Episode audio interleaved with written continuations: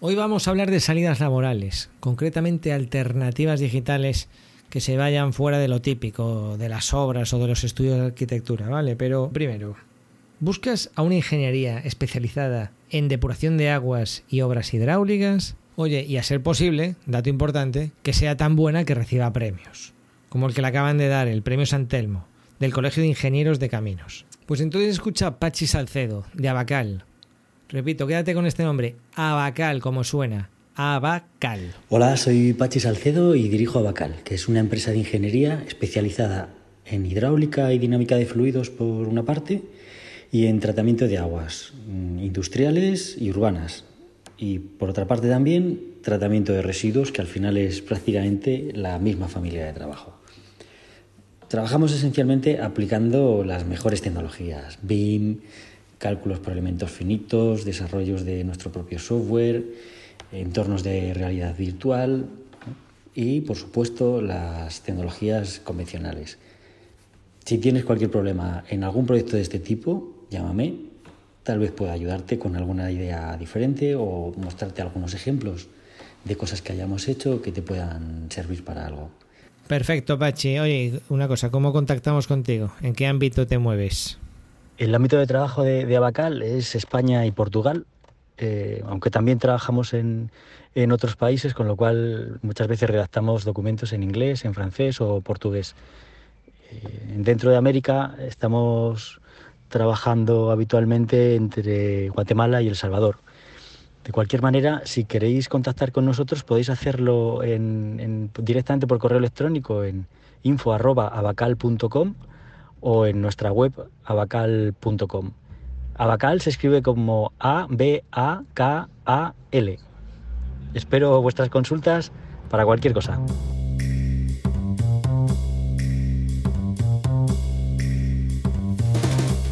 Bueno, si todo va bien, eh, a finales de marzo estaré eh, por la Universidad de La Laguna hablando de este mismo tema que voy a hablar en el podcast. Bueno, mi intención es la siguiente. Mi intención sería responder las dudas que puedan surgir a raíz de este podcast, porque el contenido pues va a ser muy parecido y lo ideal puede ser estar allí de cuerpo presente y responder dudas. ¿no?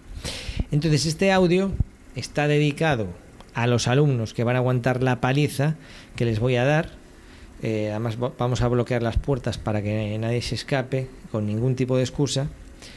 Y, y también para ti, por supuesto, que lo estás escuchando, y estés donde estés, y que a lo mejor te estás planteando una, alternativa distinta a las, a las salidas laborales tradicionales que tenemos en el mundo de la arquitectura y construcción, ¿vale?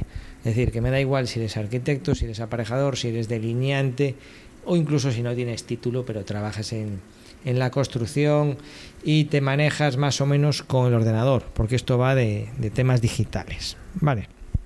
A ver, eh, para no ponértelo demasiado goloso y llevármelo a mi terreno, que es en el de valorar otros aspectos, además del económico, vamos a suponer que con este trabajo inicial que vamos a...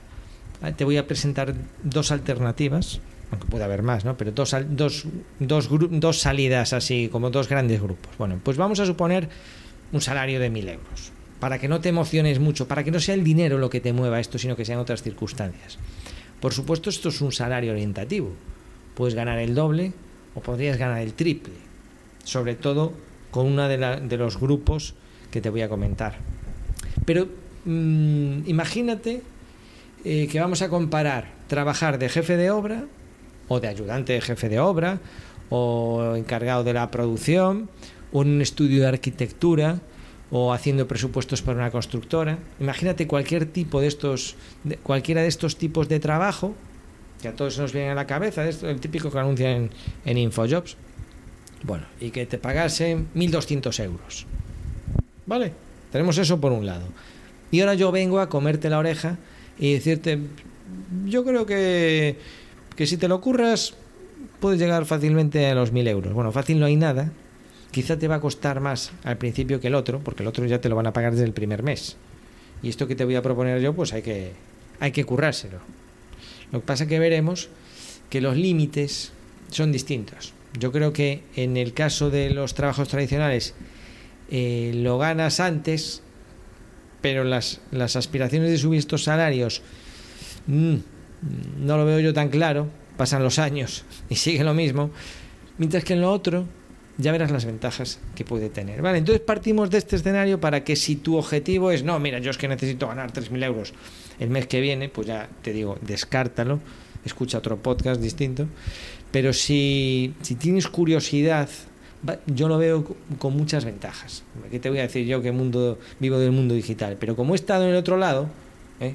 y además a la circunstancia de que mm, pues de que soy padre de dos, dos niños, entonces valoro muchísimo la flexibilidad laboral y, otro, y el estar en casa y el estar accesible, ¿vale? Como valoro eso mucho, pues todavía más me gusta este mundo digital, no lo cambiaría por nada, salvo que no me quedase otro remedio. Bueno, pues los dos grupos principales que yo veo dentro de las salidas digitales que te puedes encontrar, uno es la digitalización de empresas del sector y otro es la formación online. ¿Vale? Vamos a empezar por la digitalización de empresas del sector. ¿Esto en qué consiste? Bueno, esto es algo que yo realizo. Yo lo llamo Celestino Digital de la Edificación. Pero bueno, entiendo que este nombre pues a lo mejor no te dice nada. Lo llamo Celestino porque para mí es mm, poner en contacto a las empresas eh, con los clientes de la calle, más que con los promotores. Más que con los promotores, que ese vínculo para mí es un mundo aparte en la construcción. Tenemos la edificación, donde están los promotores, las empresas de construcción grandes y medianas, las subcontratas que trabajan exclusivamente para estas empresas de construcción y los puestos tradicionales de jefe de obra y tal. Tenemos este, esta especie de submundo y pensamos que no hay nada más allá de eso. Pero luego están los clientes de la calle. Yo esto lo descubrí. Lo descubrí trabajando en Cristal Chafiras eh, bastante tiempo y todavía sigo colaborando con ellos en el, en el mundo digital. Entonces, por eso te digo que lo he vivido en, mis propias carnes, sobre todo el descubrir el mundo del cliente, que dices, hombre, Iván, ¿no sabías que había clientes en la calle y que iban caminando y todo eso, además de los promotores? Pues sí, sí, pero hasta que no lo ves, no lo ves desde el punto de vista de una subcontrata que atiende básicamente a clientes de la calle, no es lo mismo. ¿no? Porque entonces cuando ves las carencias que pueden tener, y ahí es donde entras en juego tú, en esas carencias. ¿Y por qué tú y no otro? Bien, pues te explico. Cuando vino la crisis de la construcción y, yo tenía que buscarme la vida, pues como estaba un poco ya desen, desencantado del mundo de la construcción, de las reformas, de todo esto, yo tiré un poco por la parte de la tecnología, concretamente por el comercio local zapaterías, eh, lo, lo, que quiera, restaurantes, bares, cómo ayudarles a tener sus perfiles en Twitter, en Facebook, en las fichas de Google, todo esto, ¿no? Claro, ¿por dónde tiré yo primero? Yo tiré primero por las empresas que conocía, que casualmente eran de la construcción. Entonces eh, fue como, ah, me voy a inventar algo, pero a las primeras empresas que voy a llamar son a las que conozco. ¿no? ¿Y cuál fue mi sorpresa? Que la primera empresa con la que contacté a Luxa, la carpintería de aluminio, fui por allí, oye, mira, Jesús, ¿qué te parece si montamos tu perfil en, Pinterest? Porque parece que esto de Pinterest pinta bien y montas aquí y tal. Y, y dijo, toma, ¿cuánto hay que pagar? Mañana mismo, ¿no? O sea, siempre fueron como muy, muy proactivos en este sentido y muy confiados y, bueno, se lo agradezco muchísimo y es también un, as un aspecto que tienes que valorar cuando contactes con empresas como vamos a mencionar. Te estoy haciendo un poco la introducción de cómo llego a este, a este tipo de puesto de trabajo. Un poco por casualidad, ¿no? porque tampoco es algo definido. O sea, no te voy a dar aquí muchas... Mm, te voy a plantear el escenario, pero no te voy a decir, tienes que hacer esto, esto y esto y esto. Eso tiene varios inconvenientes, que es un poco de incertidumbre, pero tiene la ventaja de que eh, somos de los primeros, si es que coges está bien, dedicarnos a esto. Y eso tiene ventajas. Todo tiene ventajas e inconvenientes. Tiene la, la, desventaja de la incertidumbre, de no haber referencias, pero tiene la ventaja de que no es como cuando publican un puesto de jefe de obra en LinkedIn, eh, en InfoJobs, perdona, y hay 887 personas para el puesto. Eso no te va a pasar. O sea que tú sabrás en qué lista quieres estar. ¿no? Bien, entonces Claro, te decía, ¿por qué te van a elegir a ti?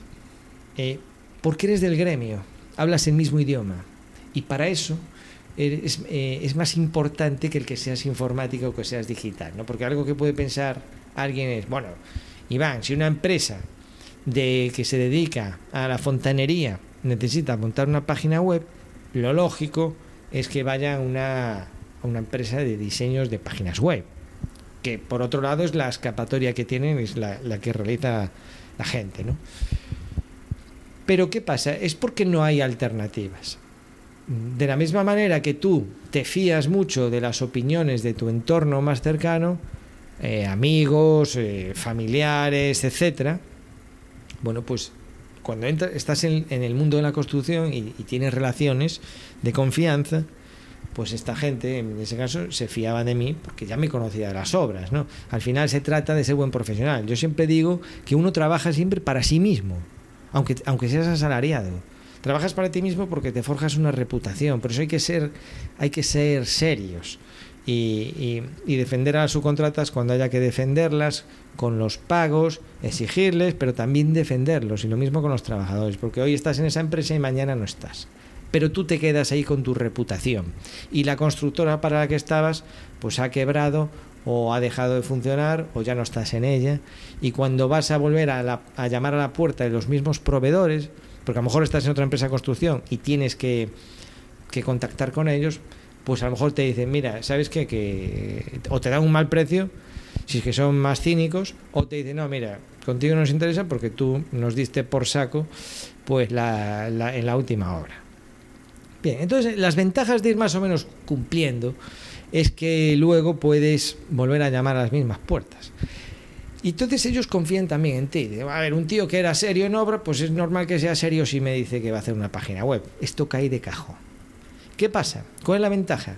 Que tú puedes tener, a pesar de tener unas carencias tecnológicas, que veremos que no son tan importantes, tú conoces el idioma, y lo importante de cara a digitalizar una empresa, que vamos a ver en qué aspectos puedes trabajar tú, no solamente estoy hablando de la página web, pero si, si nos vamos, por ejemplo, al tema de la página web, que es algo que, que en la academia estoy insistiendo todo el rato, es la de centrarse en el producto o servicio que tú quieres poner ahí en Internet. ¿Vale? Es decir, no se trata de ver qué diseño tiene la página web y que los efectos especiales. Eh, no, no, no es eso. Es el producto que le interesa promocionar a, la empresa en cuestión. ¿vale? Y eso, valorar el producto e incluso ayudarles a escoger el producto, aunque la empresa lo va a saber muy bien, pero, pero el, hacerle las preguntas adecuadas lo vas a saber tú, porque tienes los dos dedos de frente y estás en el mundo de la construcción. Mientras que es una empresa que se dedica al diseño web, que lo mismo hace eh, páginas web para el mundo del teatro, ¿vale? Como para farmacéuticas, como para una empresa de fontanería, pues van a, van a tener muy claro a lo mejor lo que es el, diseño, los colores, la tecnología, pero no van a tener tan claro el mundo de la construcción. Y para mí ese es el importante. A lo mejor estás pensando, bueno, es que yo no tengo experiencia porque no he en el mundo de la construcción. Bueno, algo de experiencia sí que tienes porque si estás, si has estudiado una carrera o la estás estudiando o no has estudiado pero has participado en el mundo de la construcción, sabes mucho de eso. Entonces, eh, a la hora de publicar estos productos o servicios, el lenguaje que vas a emplear, las fotos que vas a, querer sacar o los vídeos que vas a hacer, van a ir mucho más enfocados y van a, van a o sea, eh, va a estar más, va a ser más importante tu punto de vista que el de un diseñador gráfico que va, no va a saber en qué fijarse, ¿no? porque no es su sector. Por, eso, por eso te digo que sí que te van a te van a hacer caso y se van a fiar mucho de ti. Entonces te vas a dar cuenta que la parte tecnológica que está por detrás es lo más fácil de resolver, sobre todo hoy en día.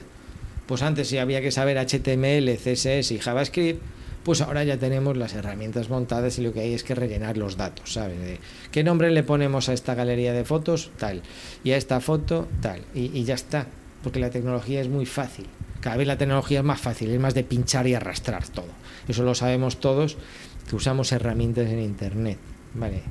Entonces, el, digamos, el, la barrera de entrada que podríamos tener hace 10 años, o antes incluso, o hace 5 años, por no, no saber cómo, Es decir, es que aquí, claro, para esto hay que ser ingeniero informático, ¿no? Pues eso ha dejado de, de aparecer. Bien, entonces yo me, me di cuenta de esta carencia y por eso esta empresa tenía tanto interés en ello, porque en cuanto nos salimos del círculo este de la promotora, la edificación, la constructora grande y tal, que era el que yo conocía hasta entonces, y salimos a, a las empresas que tienen su oficina a pie de calle y que además de pillar alguna obra, si es que les interesa, que veremos que no solo, no solo de obras vive la construcción, pues cogen clientes particulares.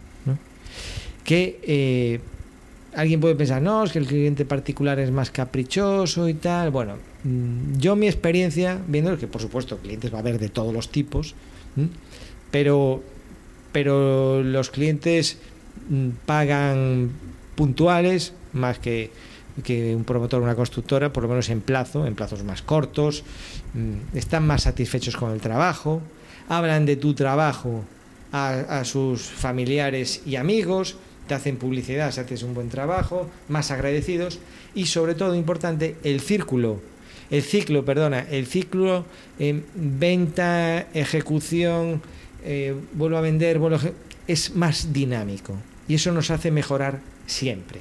Mientras que una obra es demasiado lento. Empezamos una obra, estamos dos años o, dos años y medio o tres, terminamos la obra, desgaste, eh, es, es, todo mucho más lento, todos los procesos. En estas obras para clientes particulares son más pequeños, depende de lo que te dediques, ¿eh? no es lo mismo.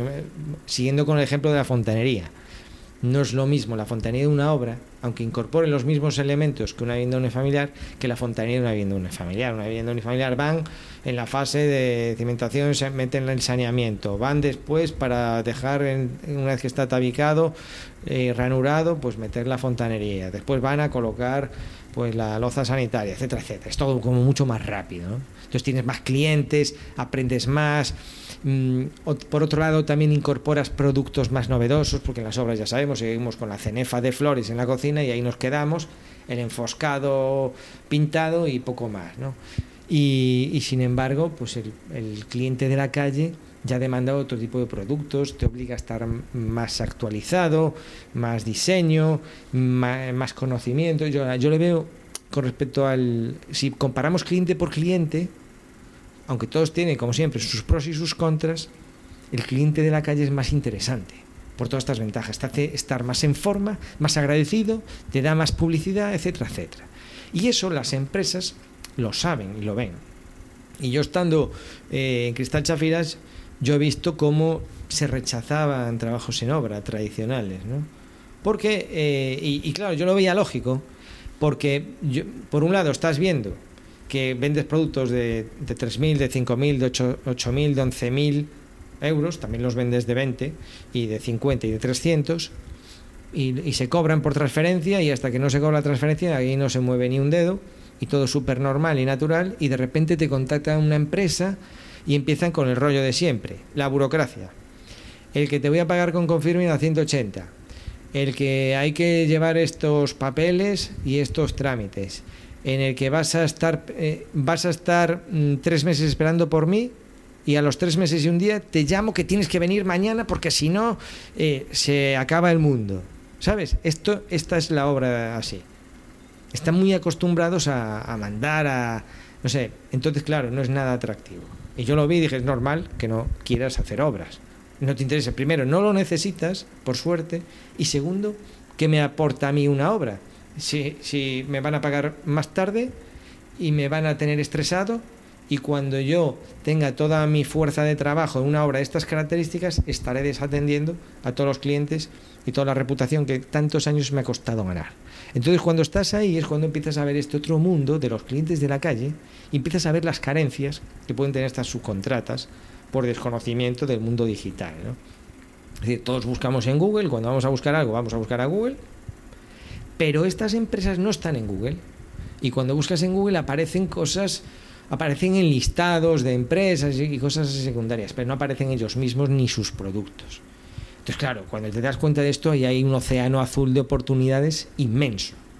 Inmenso, porque mientras que un promotor o una empresa constructora en la provincia en la que tú estás viviendo, como estudiante, sea aquí en Tenerife, sea en Madrid, sea en Burgos, mm, pues a lo mejor eh, hay, se cuentan, no digo con los dedos de una mano, pero se cuentan los promotores que hay, se cuentan las promociones que hay en marcha, sobre todo ahora que no es el boom, se cuentan las constructoras que hay, se, se, identifican fácilmente. Sin embargo, pequeñas empresas, ¿eh? de todos los gremios que te puedas imaginar, eh, de reformas mismo, pequeñas empresas de reformas, de fontanería, de electricidad, de, tabiquería seca, de revestimiento de fachadas, de impermeabilizaciones, ellos trabajan con el cliente pequeño. Las que están trabajando ahora tienen que trabajar con el cliente pequeño porque habrán sobrevivido a estas grandes edificaciones. Bien, entonces, al trabajar con el, con el cliente pequeño, este cliente pequeño busca más en Google que un promotor, porque el promotor no busca en Google. Generalmente el constructor ya conoce a las empresas o las empresas van a, las obras, ¿no? No busca... Por eso te digo yo que una vez que te sales del círculo, este tan requete conocido, y te vas al, mundo de la calle, pues el cliente pequeño sí que busca en Google. Y ahí no están. Y las empresas también lo saben, que no están. Y, notan, ahí hay un vacío, y en ese vacío entras tú, en la digitalización de las empresas. Entonces, una de las formas mm, de, las distintas opciones, cosas que puedes hacer digitalizando una empresa, la fundamental sería montar la página web. Bien, entonces ahí te digo, hay una barrera muy baja porque existen herramientas como WordPress, porque te hace la vida, muy fácil. Aún así, pues es, importante saber el tema de, de en qué hacer hincapié, en la estructura de la página web, cómo hacerlo para aparecer en Google. Por supuesto, ahí hay una formación que hacer pero es una formación que no es, no es de tipo de aprender código, programar, instalaciones en red, servidores o temas más de ingeniería, de ingeniería informática. Bueno, es mucho más, más fácil que todo eso. Bueno, entonces, una de, esas ramas dentro de la digitalización de empresas es la página web. Estamos de acuerdo, ¿no? Pero hay más. Es decir, eh, otra sería eh, el tema de la organización. ¿vale? Organización interna de empresa. Yo también, al haber estado con Cristal Chafiras y colaborando con, con, con Aluxa y otra más, pues lo, lo veo. Dentro de las empresas hay un flujo muy dinámico, mucho más dinámico que en el de la empresa constructora tradicional, que es el de llega un cliente, me pide un presupuesto, o tengo que ir a medir para hacer el presupuesto, tengo que enviarle el presupuesto, eh, tengo que organizar la instalación porque me ha aceptado el presupuesto, eh, tengo que saber qué es lo que he cobrado y tal. Bien, entonces yo decía, hombre, es, aquí hay un, un flujo y esto hay que tenerlo organizado para que no te despistes de ir a medir, para que no te despistes de presentar el presupuesto, para que te lleve menos tiempo preparar el presupuesto. No puede ser que, que si estás presupuestando prácticamente todo el día lo mismo, eso no puede ser que tardes días en entregar el presupuesto. Ahí hay que automatizar muchos procesos. ¿eh? Entonces, fíjate, ahí tenemos, por un lado, la organización del trabajo. ¿eh? desde un punto de vista, podríamos decir, de panel de control. Hay herramientas para ello. Nosotros estábamos usando Trello. Pues Trello, pues te montas unos tableros para instalaciones, para las mediciones. La misma tarjetita que está en fase presupuesto, luego a mediciones y esa misma tarjeta luego la llevas a, instalación y va jugando con esto. Hay herramientas, puedes usar hojas de cálculo de Google, puedes usar Strict dentro de Gmail, que ya hablamos de, de eso en el episodio anterior, quiero recordar, en el de organizar, organizar presupuestos. Es decir, tiene, tienes ahí mucho, mucho trabajo por delante. Y luego el tema de, de los presupuestos. O sea, el tema de los presupuestos es otro ámbito en el que nunca se para de mejorar. Eh, pero Iván, si eso es enviar un presupuesto, son 30 metros cuadrados de ladillo a, a 7 euros el metro cuadrado, pues no tiene más ciencia, no, para nada. O sea, el, presupuesto. Eh, fíjate lo que tenemos que aprender. Fíjate todavía todo lo que tenemos que aprender. Tú haces esta reflexión conmigo. Y es, eh, para una obra, una reforma pequeña de 2.500 euros, pensamos que hay que hacer un presupuesto tipo Excel o tipo Presto, eh, mediciones por precio, y lo tenemos grabado a fuego. Además nos lo explican en la escuela. Los presupuestos es la medición por el presupuesto, costes indirectos, porcentaje. Tenemos esto grabado a fuego, ¿no? Y la, de problemas que tenemos para vender esto que cuesta 2.300. Pero luego tú, por otro lado, te compras un coche de 14.000 euros y, te, y te pone ahí 14.000 euros. Como mucho pone 14.000 euros con el, el pack premium que incluye la radio no sé cuántos y la suspensión deportiva y el techo solar. Fíjate si tenemos que aprender, ¿eh? Para que tú puedas vender los 2.300 sin tanto rollo de desglose, que luego te están tachando, ah, pero aquí no me hiciste los 57,6 metros cuadrados, me hiciste... O sea, fíjate si hay que aprender en marketing para que nuestros presupuestos sean productos terminados, aún dependiendo de la medición, pero las reformas pequeñas no pueden depender tanto de la medición, tiene que depender, tiene que haber más margen en estas instalaciones. Y ahí hay mucho que trabajar, eh, mucho cambio de mentalidad. Lo que no puede ser, hombre, yo entiendo que una obra de, de, cientos de miles de euros donde vas a hacer una instalación, por ejemplo, de fontanería, como estamos hablando, y hay tantos metros cuadrados de saneamiento y ahí pues sea muy importante la medición, oye, pues no, no te la puedo jugar. Y tú más o menos dices, bueno, pues yo voy a estar aquí un montón de meses trabajando y hay tantos metros lineales y hay que poner un precio por metro lineal. Eso lo entiendo perfectamente. Pero tú cuando vas a hacer una instalación de fontanería o imagínate de aire acondicionado en una vivienda, Hombre, pues una vez que están definidos tantos puestos en la vivienda y tal, yo no entraría mucho en el detalle de los, de los metros lineales. ¿eh? O sea, dentro de acordar una instalación por donde va a ir y tal, yo intentaría vender unos presupuestos con más margen, ¿eh? con más... Yo creo que se peca demasiado de entrar en el detalle, y esto lo he visto en las empresas que estaban, algunas, en otras no. Se peca demasiado del detalle, y entonces te piden valor porque te, pides que, te piden que hagas el trabajo bien, pero luego te descuentan si no haces los metros adecuados. O sea, al final te pillan por todas partes, porque el valor, el que hagas el trabajo bien, te lo van a pedir siempre. Sin embargo, el desglose se puede volver en tu contra.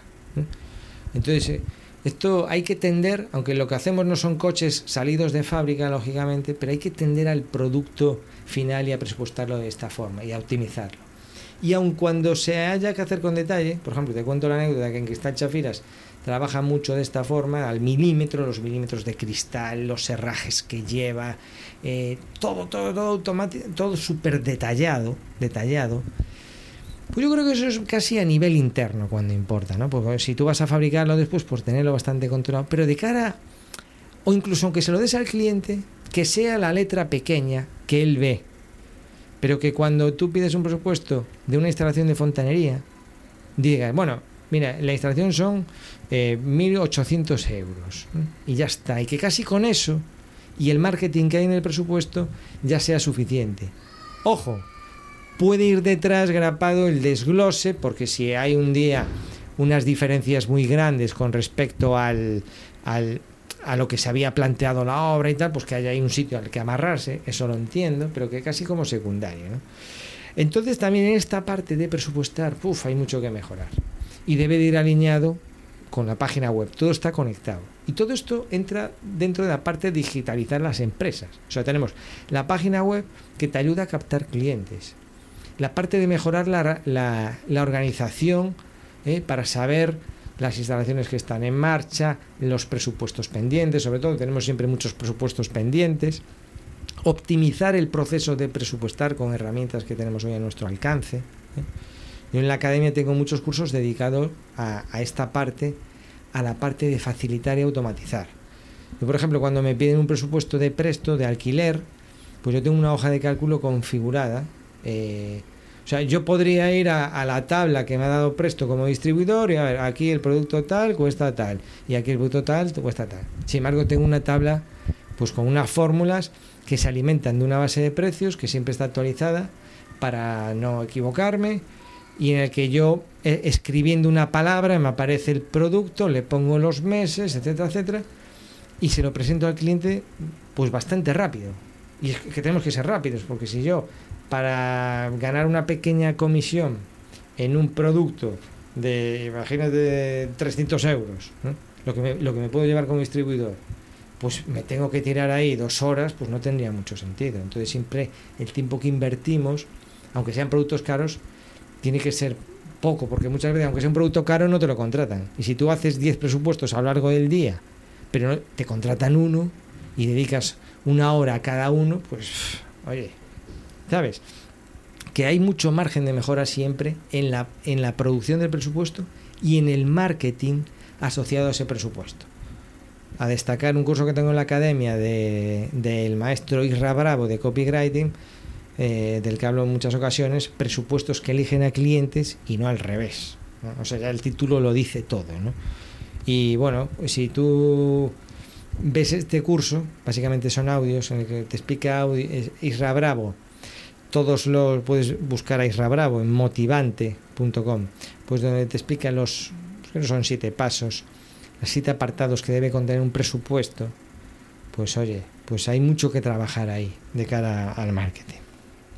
Bien, y por otro lado, dentro de digitalizar las empresas, este apartado que vamos a comentar ahora está relacionado con el siguiente gran grupo, que sería la formación interna. ¿Vale? Es decir, hay muchos procesos que documentar en las empresas. Eh, tú puedes crear manuales de uso dentro de las empresas. Esto facilita cuando se incorpora nuevo personal a la empresa, en los distintos puestos que haya. Oye, pues tú, si vas documentando eh, procedimientos dentro de la empresa, tanto a nivel de instalaciones como a nivel de creación de presupuestos como de administración, lo vas documentando, pues estás haciendo una, estás una gran ayuda a la empresa, ¿no? Que es, eh, y bueno, sería de lo más sencillo crear unos documentos en Google Docs a cosas ya más complejas de tipo formativo en vídeo, ¿vale? Según lo que haya que hacer. Me acuerdo hace un tiempo una empresa quería formar a sus trabajadores para aprender a interpretar planos. Entonces hice, dentro de la academia tengo unos vídeos donde hago una introducción a este mundillo, de los alzados, de las... Entonces, claro, si tú cuando era una empresa de cerrajería, de, estructuras metálicas, si tú cada vez que llega un, un operario ya tienes unos vídeos que incluso los puede ver en su casa, fuera del área de trabajo, donde tú le explicas, oye, el ABC pues de, interpretación de planos, porque va a ir a obra, o cualquier otro tema, temas de seguridad, y tú has creado tus propios vídeos, pues eh, hombre, pues imagínate si ahorras tiempo, porque esto, sobre todo ya el tema online de que lo pueda ver en su casa, aunque sean horas, aunque le digas, mira, hoy te vas antes, si quieres, y ves esto en tu casa, de, cómodamente tomándote una cervecita. Pero entras aquí en esta página web de la empresa, te identificas con esta con estos datos y puedes ver tus vídeos. Pues eso es fantástico para formar las empresas. Entonces, ya te digo, tema de, de, captación de clientes con la web, tema de organización, donde desde los procesos los que de instalación, mediciones y tal, hasta incluso la optimización de la redacción de presupuestos ¿eh? y también temas de formación. Esto es el gran grupo de digitalizar las empresas del sector, donde tú como eres coleguilla, eres de la tribu de la construcción, pues te van a recibir con los brazos abiertos, ¿vale? Entonces a ti lo que te queda es aprender a manejarte con las herramientas digitales. Pero si hubiese, digamos, una cola esperando de, de gente para hacer esta labor y todos son informáticos, pues esto sería como con los VIP que llegan a una discoteca, ¿no? Tú llegas por lateral y dices, hombre, hombre, ¿qué tal? ¿Cómo estás? Ven, por aquí, hombre, y tal. Los informáticos quedarían a un lado y a ti te, harían, te prestaría más atención. Eso te lo digo yo, que lo he vivido en mis propias carnes. Bien, ahora, el otro gran grupo dentro de las salidas digitales es el de la formación, ya te adelante, formación online. Es decir, eh, y aquí incluso, sin demasiada experiencia, aunque sea teórica, sin experiencia a pie de obra, pues ya tienes mucho que hacer. Ya tienes que hacer incluso, fíjate, estando en la universidad. ¿Vale? Que esto es algo que yo por lo menos no he visto. Seguramente habrá, no digo que no haya, pero montar una academia eh, online para los alumnos, estando tú en la propia universidad, vamos, eso funciona sí o sí. Porque si hay un negocio que funciona son las academias universitarias, no sé cuántas he ido yo en mis tiempos, y estaban todas abarrotadas y con algunas había problemas de, de horarios, porque por desgracia la formación a veces deja mucho que desear en la universidad, otras no, otras no, afortunadamente no, pero hay de todo, ¿no? Pero hay asignaturas que ya sabemos que se atragantan, que no sé qué, pues, yo qué sé, o porque no, yo qué sé, no tienes tiempo para ir a la universidad, aunque hay que ir a la universidad, pero en mi caso, por ejemplo, era una jornada eh, tenemos mañana y tarde. Y, yo me he tirado todo el día allí. Y a veces, pues, pues por la mañana me quedaba en casa, iba más tarde, iba a algunas asignaturas. Bueno, por lo que sea. El tener esa formación online de asignaturas que se te den bien, o, o tú eres el administrador de esta plataforma y puedes eh, encargarte tú de localizar alumnos que se le dan bien y que tengan apuntes que compartir y todo esto a cambio de, una cuota recurrente. Bueno, pues eh, esto ya entramos en un mundo de, la página web, de los estos, este tipo de páginas web se llaman páginas web de membresía, como puede ser mi academia, ¿no? Donde hay un pago recurrente, el precio ya es otra historia, lo que tú pongas, y bueno, que es una salida laboral muy interesante, ¿no? Bueno, pues ya desde sin tener experiencia, estando en la universidad, puedes montar algo de este estilo. Pero luego, pues ya está el mundo profesional en el que tú, pues yo qué sé, te haces eh, calculista, haces cálculo de estructuras o aprendes a hacer certificados de eficiencia energética y quieres hacer unos vídeos para enseñar a otros profesionales del sector eso que tú haces y que se te da bien. O, o como, yo qué sé, pasos para presentar una documentación determinada. ¿eh? Que hay empresas que, valoran mucho el tema del tiempo ¿eh? y cuando hay que presentar documentación pública o para, concursos de obras, pues todo esto también puede ser formación interesante para las empresas. Bueno, para las empresas y para los técnicos, por supuesto, para los técnicos autónomos que se quieran formar, ¿vale? Entonces, no he dedicado tanto tiempo a este gran grupo es eh, básicamente yo me dedico a los dos, tanto a la digitalización de empresas, eso lo tengo más controlado, no es una cosa tan escalable, que es lo que te iba a comentar ahora, la gran diferencia entre estos dos tipos de trabajos, pues yo me dedico a esto, porque además lo que aprendo trabajando aquí, con, con este tipo de trabajos de organización, de presupuestos, de, de, de marketing, de páginas web, es material que yo reciclo para la academia. Entonces, pues me interesa mucho estar en los dos mundos. Si no fuese por esto, pues a lo mejor no me interesaría tanto porque te consume más tiempo. Todo lo que sea personalizado, pues consume más tiempo que, por ejemplo, la academia consume tiempo. Pero eh, digamos que es el mismo tiempo si tengo 100 alumnos que si tengo 200. Porque haces un vídeo y bueno, aunque ofrezco soporte y el soporte a los alumnos también me lleva más tiempo, bueno, eso lo voy llevando de una forma más dinámica. Pero yo cuando grabo un vídeo es eh, le saco más rendimiento en la academia, ¿vale? Mientras que el, trabajo individual para una empresa pues es, es, específico individual y por eso se tiene que pagar de otra manera. Entonces te decía, yo tengo experiencia en los dos. Y creo que tranquilamente con los dos puedes llegar a unos salarios decentes pero, aquí está el punto importante, tiene otras ventajas e incluso puedes eh, aumentarlo. Yo me dedico a ello, ¿qué te voy a contar? O sea, yo echando números, echando números, no sé, yo creo que todavía no he llegado al nivel de facturación eh, seguro, vamos, seguro no he llegado al nivel de facturación que yo cobraba cuando era el boom y trabajaba como jefe de obra que venían siendo pues eran eh, 3.100 euros netos al mes, imagínate lo que con seguros sociales y tal, todo lo que le costaba a, a la empresa. Y, y, claro, ese, ese nivel no. Sin embargo, yo no lo cambio, ni loco, por eso. ¿Vale? Por eso empezaba este audio hablando de la comparativa de, de 1.000 euros versus eh, 1.500. ¿no? Porque claro, eh, te cuento una historia y es que en el tiempo que estoy haciendo este audio, pues he tenido que interrumpirlo varias veces. Una de ellas porque venía mi, llegó mi mujer, después llegaron mis padres con los niños que estaban aquí de visita, eh, después bajé a no sé qué, después no sé cuánto, incluso puede que hayas escuchado por ahí algún grito de la niña ahora antes de bañarse. Entonces, mmm, fíjate la flexibilidad, esto en un trabajo tradicional es impensable el poder grabar un audio, que para mí es parte del trabajo, este grabar este audio es parte de unas de las funciones que tengo que hacer en mi negocio, pues hacerlo con tanta flexibilidad. Y la flexibilidad es fundamental en mi vida.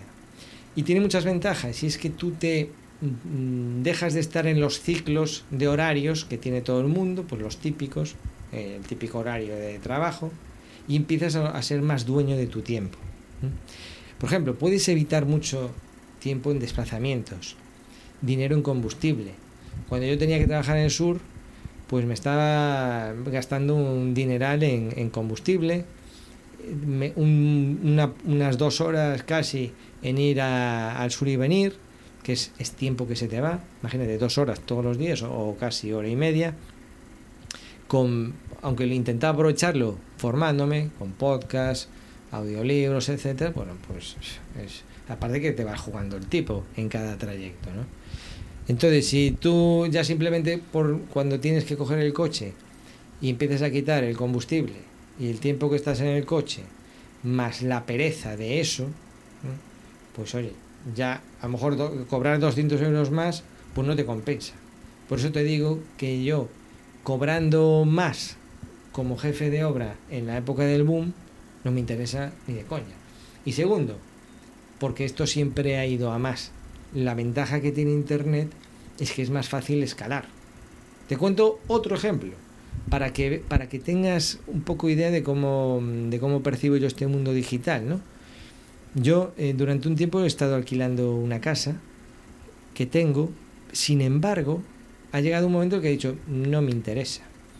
Porque el poco tiempo que me llevaba, o sea, el poco tiempo, el, el tiempo que me consume estar pendiente de esa, de esa vía de ingreso, las entradas, las salidas, eh, el papeleo, el que hay que comprar esto ahora, el que hay que atender que se avería o no sé qué, todo eso no me compensa para el dinero que recibo.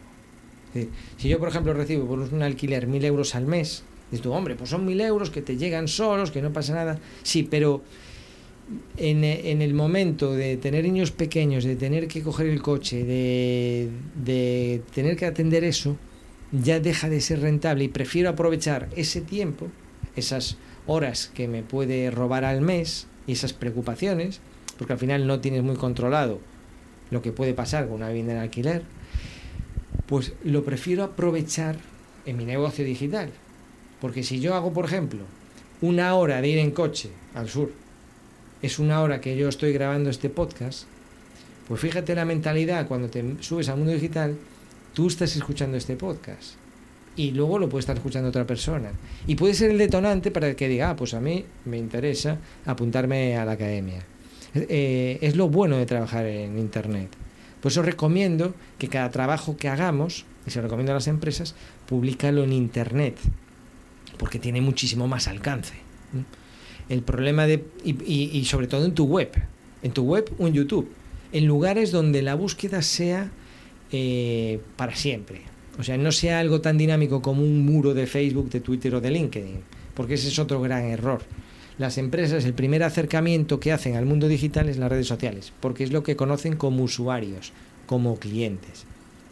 Es más fácil publicar, como, como yo puedo publicar una foto que estoy en la playa en Facebook, y es súper fácil, lo hago incluso desde el móvil, pues sigo haciendo lo mismo, es el mismo hábito con la página de empresa. Publico, algo en Facebook o en LinkedIn y es súper fácil.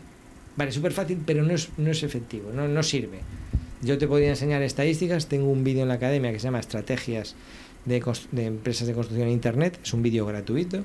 Cuando te apuntas, te haces suscriptor, lo puedes ver. Es un vídeo donde hago un repaso a, a todo lo que, lo que, cómo funciona la captación de clientes con Internet y el que enseño unas estadísticas que, bueno, cuando las veas puedes alucinar. Y son estadísticas reales de mis clientes, del tráfico que podemos recibir de las redes sociales eh, con respecto a las búsquedas en Google. Pero no te doy más detalles porque es sorprendente. Mm, sorprendente si conoces las estadísticas. Si no ves esos datos, al final lo que ves son me gustas. Claro, en YouTube, en Google no ves me gustas, ves los me gustas en Facebook, por eso te quedas con ese dato. Entonces, lo que te quiero resaltar sobre todo el mundo digital es la escalabilidad del negocio. Vale, o sea, a mí mm, ganar más o menos que lo que ganaba como jefe de obra no me preocupa tanto como la, proyección, ¿vale? Y, ese, y por eso te decía empieza, que, que no te preocupas empezar ganando menos, porque vas a tener siempre mucho más tiempo, ¿vale? O sea, una vez que tú eh, empiezas a entender cómo funciona Internet y no es nada fácil, sobre todo la parte formativa. Si, eh, o sea, si vas al segundo grupo, al de ganarte la vida como formador, pues vuelves a te, vuelves, o sea, tienes buenas ventajas, mm, como que puedes tener cientos de alumnos, de manera que si das clases particulares vas a tenerlo limitado y va a ser de 7 a 8 con la hija de, de Agapito y de 9 a 10 me vienen dos hermanos, no sé qué, y cobro 20 euros y gracias, pues eso deja de, pues ya no tienes ese problema, porque tú al tener las clases online, pues las puede ver cualquiera y las puede pagar infinitas veces la gente. Pero viene la parte de marketing, de adquisición, de confianza. Bueno, entonces todo lo que hago yo para conseguir alumnos a mi academia, que tú puedes ser bueno, pero hay que saber venderse y hay que saber vender la idea. Entonces yo nunca voy a decir yo que ganarse la vida en Internet sea fácil. Te va a resultar más fácil de, las dos, de los dos grupos que estamos viendo aquí, el grupo primero, el grupo de digitalizar empresas, porque no deja de ser, sin ser asalariado, por supuesto, lo puedes hacer eh, como autónomo y, hacer esta misma labor para tranquilamente cuatro empresas al mes y ganarte bien la vida, pero aún así te va a sobrar tiempo. Pero te decía que no deja de ser, mm, pues, un trabajo más cierto, ¿no? O sea, tiene las ventajas, podríamos decir, de trabajar eh, trabajo telemático, pero tienes ahí una relación laboral muy directa. Sin embargo, el otro, el de la formación, ahí estás más tú mm, a, tu riesgo. ¿eh? Es como ir por el Amazonas, ¿sabes? O sea, ya no tienes una empresa, iba a decir un jefe, pero no tienes una empresa eh, con la que más o menos tienes si trabajas por una empresa, tienes un poco más claro todo lo que hay que hacer. Bueno, pues yo sé que tengo que mantener la web, publicar unas fotos de las galerías de los trabajos, podemos trabajar este mes en esta parte de marketing, este mes, este mes en esta parte de organización. Bueno, es un poco más cierto todo y el cliente está garantizado. Mientras que si haces la formación online y los clientes te tienen que encontrar en Google, tienen que y se tienen que convertir en clientes, pues oye, esto no es no es tan, tan fácil, vamos, si no, si no lo haría mucha más gente, te lo puedo asegurar. Pero es mucho más satisfactorio, por lo menos yo lo veo así. ¿eh? Pero los dos grupos los veo, lo veo muy atractivo. Y entonces lo que te va a ocurrir cuando entras en esta dinámica de, familiarizarte tanto con Internet es que empiezas a verle el potencial. vas a tener siempre más, más tiempo libre, no digo que vas a estar rascando la barriga porque el trabajo va a haber que hacerlo, tanto en un grupo como en el otro, pero al, tú puedes optimizar tu tiempo. Es decir, cuando tú empiezas a repetir procesos, eh, aprendes a hacerlos en menos tiempo. Esto cae de cajón. Si tú tienes que hacer las mismas tareas todos los meses pues la primera vez que haces una galería de fotos para un producto, la primera vez que haces un vídeo para hacerlo a YouTube, te lleva más tiempo. Aprender el software, aprender la dinámica, cómo poner las letras, cómo hacer la transición, bla, bla, bla. Cómo subirlo a YouTube, qué, qué título ponerle, bla, bla, bla. La segunda vez te lleva menos, la tercera vez menos. Entonces, tú sigues cumpliendo con tus obligaciones con la empresa, pero el tiempo que te lleva a ti es menor. Y esto no pasa en el mundo físico. En el mundo físico tú tienes un contrato ahí de ocho horas laborales y al final no, no te motiva tanto a hacer las cosas más rápido porque vas a, vas a salir a la misma hora, ¿no? Porque por la costumbre que tenemos aquí en las empresas, eh, funcionas por horario más que por objetivos. Eh, hablo de la mayoría, por lo menos lo que yo conozco. Entonces este es un aliciente, el poder terminar las cosas antes para que tú aprendas más y entonces esto va a pasar sí o sí. Si, si tienes esa inquietud, va a pasar. Y ese tiempo que tienes de más, pues lo puedes aprovechar para captar más clientes, para desarrollar otras vías de negocio que incluyan Internet, bueno, para, para muchas cosas. Y esto, pues es otra parte muy atractiva que veo yo del mundo digital. Ahora, ¿cómo empezar? Bueno, pues yo, mm, yo como te decía, empieza, empieza por empresas que más o menos conozcas, que conozcas por terceros. Y, aunque no las conozcas, siempre vete a empresas que valoren lo que haces. Esto es fundamental, ¿vale? O sea, no intentes convencer a nadie. ya llegamos a la parte final del podcast y es, de esto no hay que convencer, porque esa es una guerra perdida. Es decir, eh, si tú te presentas a una empresa y dices, oye, yo hago esto, yo puedo montaros una página web que, y te va, ya tengo web o no, eso, ya tengo Facebook, pues ya está. Si, te, si la respuesta que te dan es ya tengo Facebook, ya tengo, ya tengo cubierta esa necesidad, no tengo esa necesidad porque ya tengo clientes, pues nada, hay que ir a otras puertas. Te lo digo, porque no, no vas a conseguir nada. Es decir, este es un trabajo en el que al contrario, lo interesante, como en todos, es que vengan a buscarte. Pero yo entiendo que esto al principio es difícil. Pero sí que tienes que tener suficiente empatía como para que cuando tú ofrezcas esto, primero busques empresas con perfil tecnológico. Y esto se ve. Se ve porque yo incluso lo veo, bueno, todos mis alumnos en la academia, pues lógicamente si están dentro es porque tienen un interés, un perfil eh, tecnológico. Pero, pero a veces hay alumnos que se inclinan más por el lado de aprender Revit y Presto, y lo veo claramente, y sus preguntas y, todo está muy orientado a Presto o a Revit, es decir, a la herramienta en sí.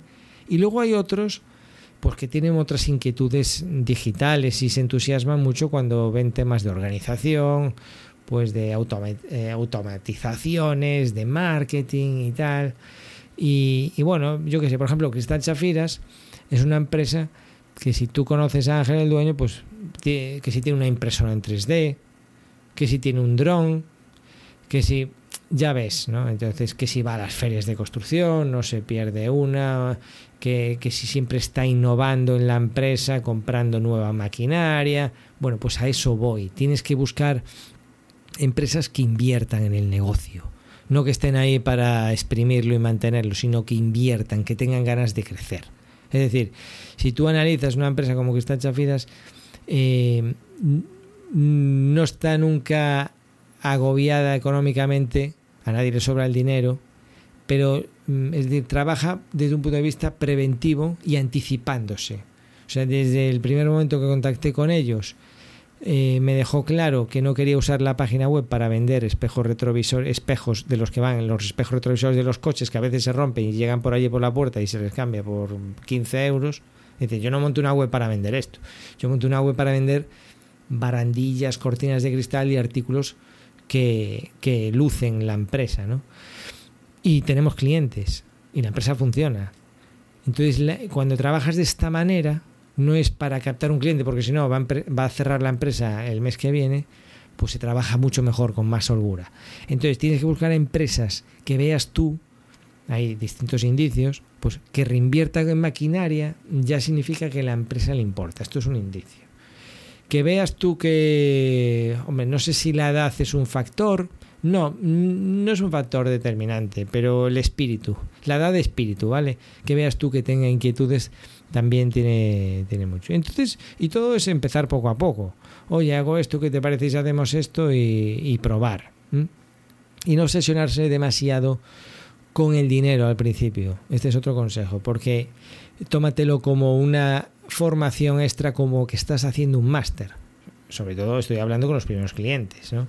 Es decir, que cubras pero sobre todo que, que, con la idea de tener algo que luego ofrecer a otras empresas. Mira, estoy porque no es lo mismo decir ¿qué te parece si hacemos esto? a decir, oye, estamos haciendo esto.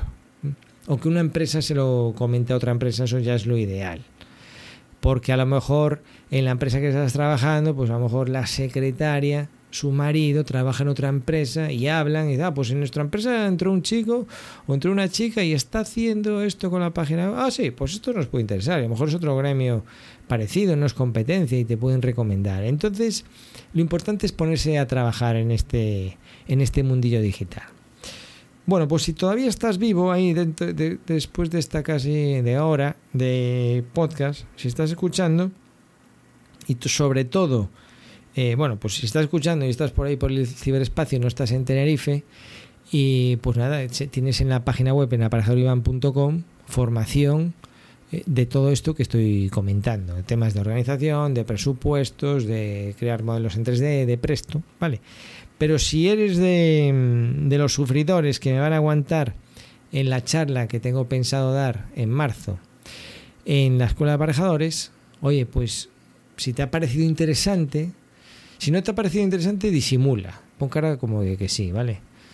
Pero si te ha parecido interesante, pues toma notas y, si tienes dudas, aprovecha que porque voy a estar presente. Entonces me puedes decir, oye Iván, has mencionado en el tema eh, que alquilabas tu vivienda. ¿En qué zona exactamente? Porque a mí me interesaba ir de, de fiesta con los colegas. Pues no, esa es una mala pregunta. porque no, ya no lo alquilo. Pero no, si dice, oye, Iván, pues me interesa lo de la...